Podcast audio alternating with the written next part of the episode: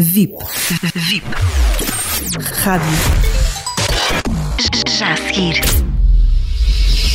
Paulo Vieira de Castro com Crónicas de Sofá. Da próxima vez que criticar um grupo de mulheres por falar demasiado, lembre-se que isso nunca é tempo perdido. Elas estão a estabelecer redes empáticas de informação e essa é a base de todas as relações. É certo e notório que o aumento da participação das mulheres em cargos de liderança isto quer seja nas empresas, na sociedade, nas famílias, nos traz vantagens em termos de bem-estar. Naturalmente que estamos a falar de uma evolução ainda lenta. Há muito que os celtas nos alertaram para aquilo que depois se veio a chamar de liderança lunar. O sagrado feminino era para este povo representado pela lua. Hoje há diversos exemplos da imprescindibilidade das mulheres na liderança. Certo é que a mulher foi historicamente um motor da economia tendo apenas perdido modernamente esse papel. Por que é que isso terá acontecido?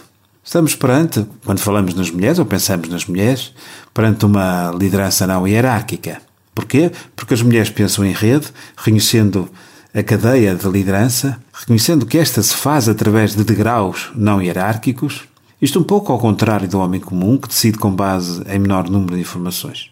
A mulher presta atenção a um conjunto mais alargado de matérias, ao recolher maior número de inputs, não só gera mais informação, como integra os detalhes com maior rapidez. Lidando com padrões mais complexos, quando toma decisões, ela considera mais opções, incluindo neste processo todos os sentidos humanos, fundando-se numa reflexão mais flexível e cooperativa. Assim, por exemplo, na negociação, elas tendem a ter uma postura mais variada, menos convencional, adaptando-se com maior facilidade à era da complexidade. Optam ainda por um posicionamento empático. Este tradicionalmente feminino dispondo-se mais a uma relação do tipo ganha-ganha.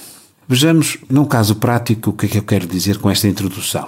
Compreendo o quão estranho possa parecer a alguns dos nossos ouvintes o que acabo de afirmar. Passo a explicar de forma muito simples as razões que tomo por justificação, naturalmente que é uma generalização.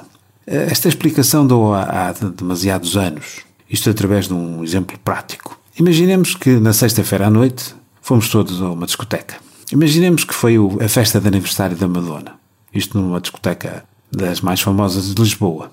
No sábado ao almoço encontramos-nos todos novamente. O tema de conversa é, como não poderia deixar de ser, a festa da noite anterior. O que dirão os homens? Se não aconteceu nenhum sobressalto, limitar-se-ão a ser parcos em palavras. E as mulheres? Elas, pelo contrário, terão um tema de conversa para as próximas horas. Naquela noite, as mulheres entraram na discoteca, observaram tudo ao mínimo detalhe, espaço, pessoas, ambientes, etc. Tudo isto enquanto conversavam animadamente. Viveram a experiência intensamente e foram trocando informação umas com as outras, atualizando-se, portanto. Por outro lado, o setor masculino esteve apenas atento a duas ou três particularidades. Quando falamos na liderança lunar, convém referir que esta não é exclusiva das mulheres. Isto pela mesma ordem de razões que há muitas, talvez demasiadas mulheres, a liderar pelo masculino. Recordo-me do exemplo mais cabal, Margaret Thatcher, ou mais recentemente, Margaret Thatcher, que era conhecida como a Dama de Ferro, ou mais recentemente, Angela Merkel. Isto entre tantas outras que são exemplo disso mesmo, ou seja, mulheres que lideram pelo masculino. O lado lunar está assim é, ao alcance de todos, pois não é mais que liderar também pela emoção, pela escuta, pela inclusão, pelo diálogo, manifestando um elevado potencial quando queremos pensar no futuro das famílias, das empresas e das políticas.